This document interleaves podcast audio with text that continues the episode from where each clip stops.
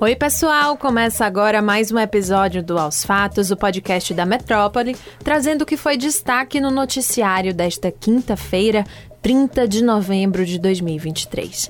Eu sou Luciana Freire e comigo na apresentação está Stephanie Swerdick. Oi, Luciana. Olá a todos que nos acompanham. O programa Três Pontos, com Mário Kertes, Jânio de Freitas e Bob Fernandes, aconteceu excepcionalmente nesta quinta.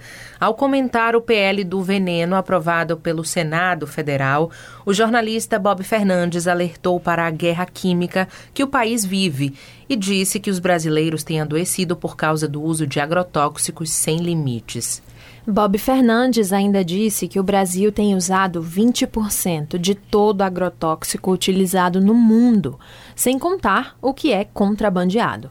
Ainda segundo ele, dos 32 produtos mais empregados aqui no país, 40% são proibidos na União Europeia. Imagine só. O glifosato, que é o mais usado em lavouras de arroz, soja e ovo no Brasil, está vetado em duas províncias argentinas por ser comprovado que provoca doenças neurológicas e também câncer.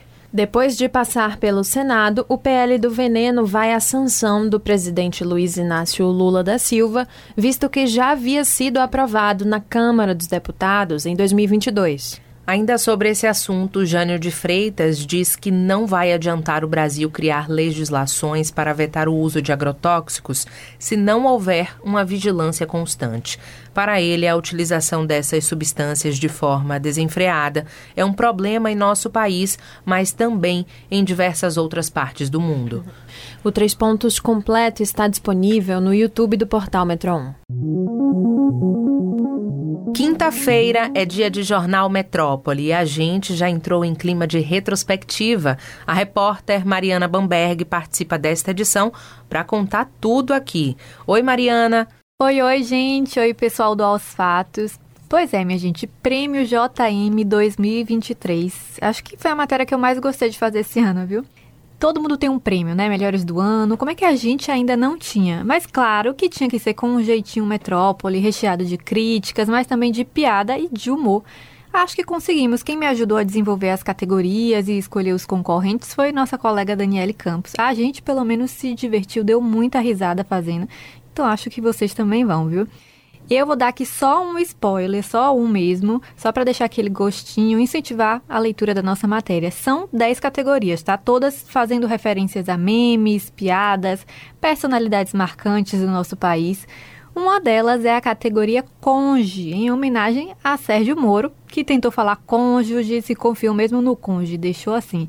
Esse tipo de gafe, claro, está no nosso prêmio e foi para um secretário aqui de Salvador que disse que daria espaços para lojas de souvenir em um projeto para o centro histórico. Assim, eu acredito que ele queria falar souvenir, não, não a marca de tinta de parede, mas vocês perceberam aí o nível do nosso primo. É gafe, deslize, habilidades, controvérsias e humor, claro. Esse é o nosso jeitinho metrópole de ser. E vocês já sabem, podem ter acesso ao nosso jornal, é só mandar uma mensagem, qualquer mensagem para o 35055000, basta ter a palavra jornal. Essa matéria em especial quero ouvir o que vocês acharam, quero sugestões de novas categorias, de novos vencedores, estou esperando. Fico por aqui, pessoal, até a próxima semana. Ainda de olho na Rádio Metrópole, o jornalista José Eduardo conversou com o secretário de Relações Institucionais da Bahia, Luiz Caetano, do PT. O secretário disse que se as eleições para o governo da Bahia fossem hoje, Jerônimo Rodrigues, do PT, o atual governador, iria se eleger no primeiro turno. Se fosse hoje, Hum. Caetano, ele estaria forte para uma reeleição? Hoje ele ganhava no primeiro turno, na minha opinião. Você chegar a 70% de avaliação positiva no primeiro ano de governo, querido, você tem que suar. Jerônimo já passa dos 70, 74, 75% de avaliação positiva. Por exemplo, ele se antecipa muitas coisas. Você acha que ele está bem avaliado pela acho população? Sim, você acho. tem pesquisa disso? Temos várias pesquisas. Qual é a pesquisa que você tem hoje sobre Jerônimo? Segurança pública, ele está bem avaliado? Melhorou a avaliação? Melhorou muitíssimo. Segurança pública, educação, saúde pública. Você pega que os principais itens que nós éramos criticados pela oposição, ele foi para dentro, ele não esconde. Ainda durante a entrevista, o secretário avaliou que Jerônimo Rodrigues era o melhor nome dentro do grupo petista para disputar o governo do estado no ano passado. Luiz Caetano disse também que até fevereiro de 2024 o grupo já deve ter uma candidatura para a Prefeitura de Salvador. Na última terça-feira, o senador Jacques Wagner, do PT, falou que o nome para disputar a prefeitura seria resolvido depois do retorno da COP28, que conta com a presença do governador da Bahia. A entrevista completa também está no YouTube do portal Metron.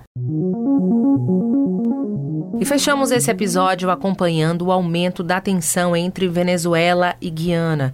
O Ministério da Defesa disse que o Brasil reforçou a presença militar na região norte por causa disso. Os países disputam a região de Essequibo desde 1899 e, para este domingo, o presidente Nicolás Maduro marcou um referendo em que a população deve decidir se o território vai ser anexado. O clima entre os países esquentou depois da descoberta de campos de petróleo por uma companhia americana em 2015. Equécibo tem um território de 160 mil quilômetros quadrados, o que corresponde a 74% da Guiana. O país tem hoje uma reserva de 11 bilhões de barris de petróleo.